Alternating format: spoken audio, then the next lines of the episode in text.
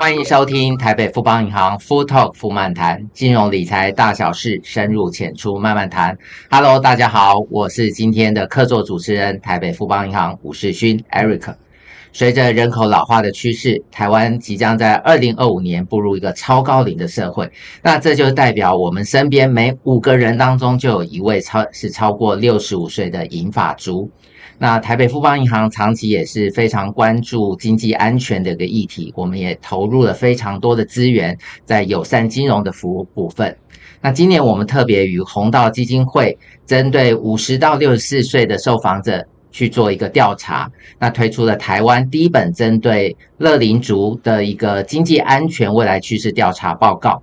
那今天。的这个调查，我们会分成上下两集来剖析这些经济安全，从退休金到金融服务、金融观念、保险观念到购买行为以及未来金融服务的一个期待，我们会去探究这些银发族、这些乐龄族他们所面临的一个未来经济的趋势以及。其中潜在的一个问题以及解方。那我们今天也非常的高兴邀请到弘道基金会的副执行长林柏樺副执行长来到现场来跟我们分享。欢迎柏樺。Hello，谢谢主持人的介绍。然后各位听众朋友、线上的朋友，大家好。呃，我是弘道老人福利基金会的副执行长林柏樺，那我负责基金会的社会服务相关工作。那很高兴今天可以来到节目上，跟大家一起来聊聊这个经济安全调查报告。那我想说在，呃开始进入议题之前，呃，是不是有机会可以先跟我们的听众朋友就简单介绍一下弘道基金会，就是可以让大家认识一下我们现在的高龄服务。那弘道已经是呃成立迈入第二十八年了。那我们的总会是在台中市，然后由北到南的话有七个服务处，那这七个服务处都有专业的团队，以及就是我们的志工一起来去投入，以在地化的一个服务模式，然后依据每个区域不同的特色或者是需求来规划符合健康、亚健康跟失能长辈的多元服务。那我们全年度的呃服务大概有一万多名的长者，所以我们其实也透过服务的过程。中很关注从健康老化、优质照顾、经济安全、自我实现、友善环境到人才育成等六个面向的相关行动，那携手各界一起来支持长者可以迈向自主、尊严、安心、精彩的老后生活。所以也非常的感谢，就是台北富邦银行对于经济安全的议题也非常的重视。那跟今年有机会可以一起携手来推动。好，谢谢博华。博华，我们都知道，就是基金会常年对于台湾的这个呃老年的这个议题，都投入相当多的观察，也办了非常多的活动。所以在社区里面，跟这些乐龄的长者跟长辈有非常多互动的一个经验。嗯，那从现在的社会当中，你觉得他缺乏对于这些长者需求的一些协助会是什么？那有有什么？为什么想要推动这样的经济安全的一个调查？嗯嗯，呃，其实我们这一次推动经济安全调查，有一个很主要的，就是希望可以超前部署，就是为超高龄社会的一个经济安全来做准备。嗯、那当然，我们在过往的服务过程中，会有去看见说，呃，很多在经济弱势的长辈，其实他面临的一个生活的困境和挑战是非常大的。所以，呃，我们的社工人员、我们的志工，其实都会是在及时观察到长辈的一个呃状况和需求的时候，提供紧急的一些支持或协助，对，但是在这些服务的介入之后，我们其实也在想说，如果有机会是可以更提早来做规划，那保障自己的在老后的一个生活的一个安全，呃，那个经济安全或者是相关开支的话，呃，其实是一个蛮重要的事情。对，那第二个是我们也除了高龄长者的部分以外，也观察到越来越多的熟龄朋友其实是对银发就业是很有兴趣，然后也有。这个需求的，嗯。那在这个呃退休后，可能有第三人生的展开的时候，如果他透过呃这银发就业，他不仅有可以找到自己的新角色，然后生活可以更丰富精彩，然后甚至是说呃可以是更积极的做好健康的促进，然后以及创造收入，就是让对退休金可以有更多元的来源。嗯、所以其实也观察到这些的呃种种的一个趋势之后，我们在呃今年度就是基金会这边也调整了，就是经济安全。选的相关的服务策略，就希望说未来可以是从预防、消弭到促进三个方向一起来，就是支持长者他的一个老后可以安心生活。那因为要发展这些方向，所以我们其实也想说，是不是有机会透过一个调查、趋势调查来了解说，那大家可能在熟龄组的阶段，或者是未来即将迈入老年生活的时候，会不会有可能会面临哪一些的痛点或者是困难？那让我们在做这些的创新服务的设计，可以更贴近我们的服务对象。所以就是呃，刚才陈如副总讲到了，我们就今年在全台湾就是调查五十到六十四岁的民众，嗯。那总共的这个呃有效问卷，其实全台这样收集起来有六百九十七份啊，所以从这些的分析里面，我们其实的确就看见了，就是大家现在的一个现况以外呢，呃，也包含说，就是可能在金金融方面的一个知识啊，或者是行为的一些状态，甚至是对于未来的金融服务的期待，所以也很期待说今天可以透过这个机会跟大家一起来聊聊。好，谢谢博化的分享。博化，你刚刚有提到就是退休金的部分哦，我想这个大概就是对于这些呃乐龄长者来说，他们很关心的一个议题。嗯、那我们之前在 EP 二十二，我们也有录了一个关于退休的一个完整的介绍。那我想各位观众呃各位听众，如果你还没有听过这样的内容的时候，也可以呃欢迎你们去做回放的一个收听。那这次的调查报告里面啊、哦，我们也发现百分之八十四的一个受访者，他认为啊、呃、也会担心自己的退休金是不足的。嗯嗯。哦，所以从就是退休之后，可能你会面临到的一个长照啊、医疗或者是一些紧急。呃，事件的一个支出，所以以这样的来推估的话，大概要准备到八百三十七万的退休金才会足够的。哦，所以其实这个金额也也也不小的哦，所以事前的做好一个呃比较稳健的一个财务的规划，因未来这个退休的一个需求，其实是相当重要的一件事。那每一个人其实也可以根据自己的一个生活支出的一个必要性来推估他自己的退休金的需求的缺口大概大概到底是有多少？那可不可以请博化跟我们分享一下，针对退休金缺口的这个部分，你有什么样的建议呢？哦，就是刚才提到退休金，在这一次的调查报告是，呃，就是多数的这个银发族的朋友呢，他们认为大概要准备就是八百三十七万元左右，对。但是其实呃，很多的调查可能都会有不同的数字，但是看起来都会是第一眼就会倒抽一口气，就觉得哇，这个钱要从哪里来呀？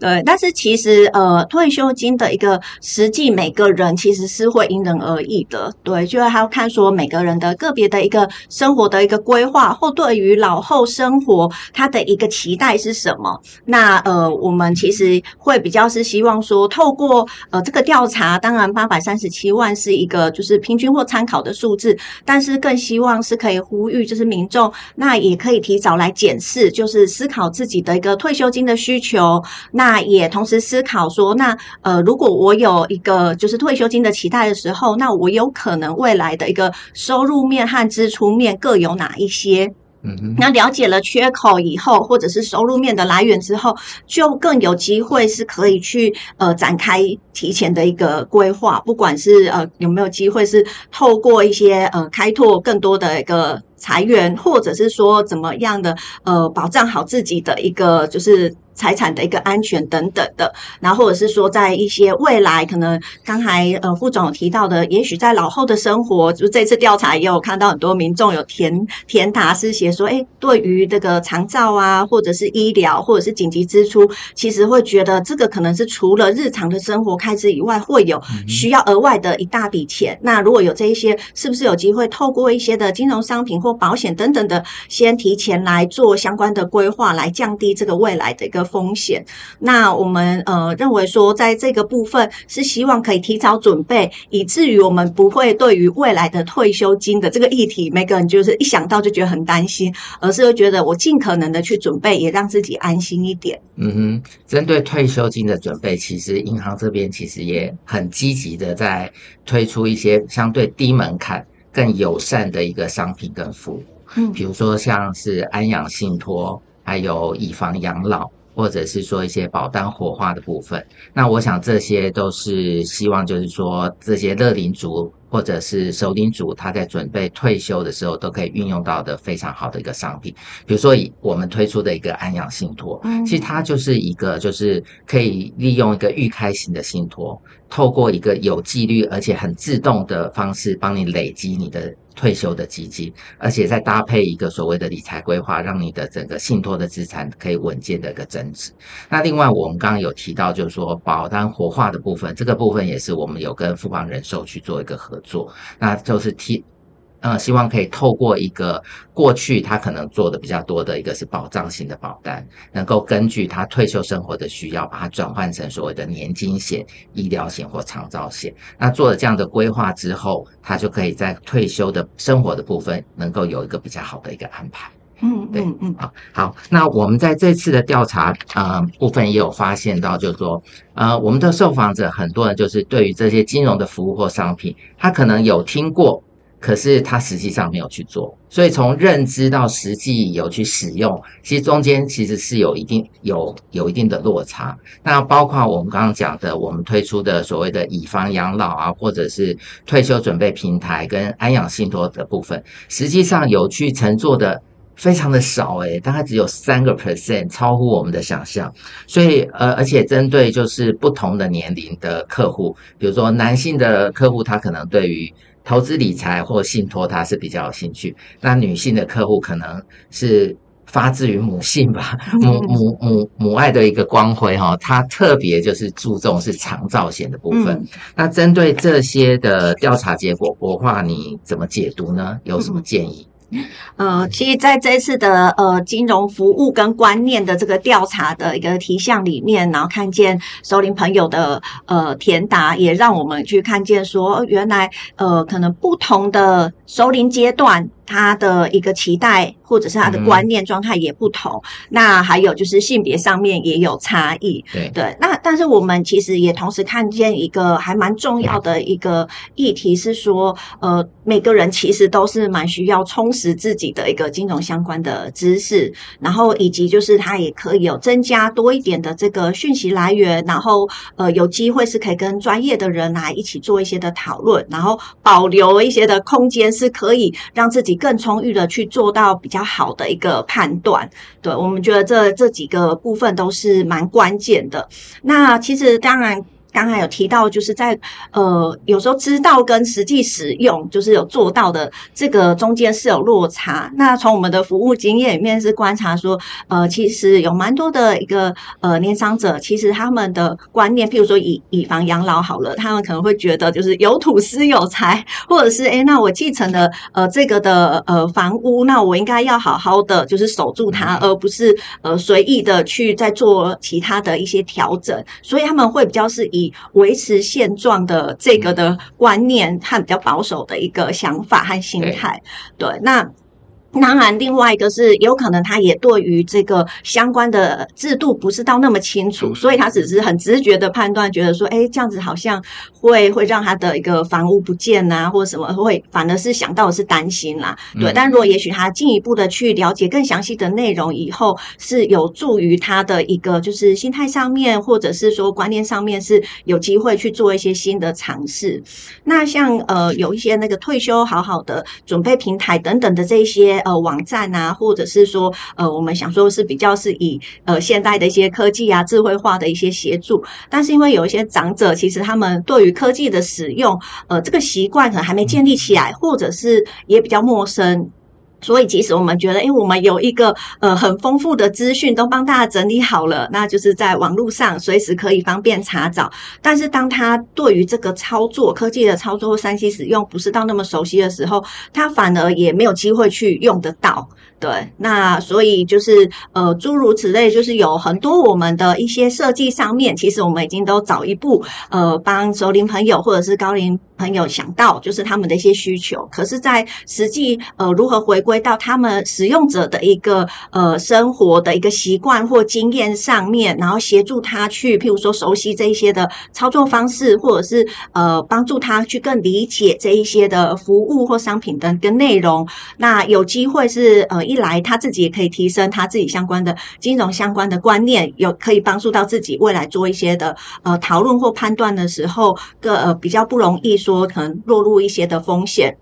但另外一块是他们真正想使用的时候，也可以是呃非常的日常生活化的，很让他们觉得很友善、很便利的一个协助。嗯嗯，谢谢博樺的分享，我我非常认同你刚刚有提到，就是说如果他们对于这些金融商品跟服务不了解的时候，其实他担心的是风险，而不是想到他可以为他带来的好处是什么。所以，我们北富银过去一直很努力的在这个部分，希望就是提供他们一个友善的服务跟。一个商品，所以我们在分行实体分行的部分，我们有设立了所谓的乐林的专柜，我们也有设立了所谓的乐林专线。在官网的部分，我们上面有乐龄专区，把相关的资讯都放在上面。那这些设置这些的目的，一方面就是让他们觉得更容易亲近，更容易透过这些的管道得到他们希望得到的讯息，也希望能够提升他们在金融的这个相关的一个素养。譬如说，我们现在比较积极推广的安养信托部分，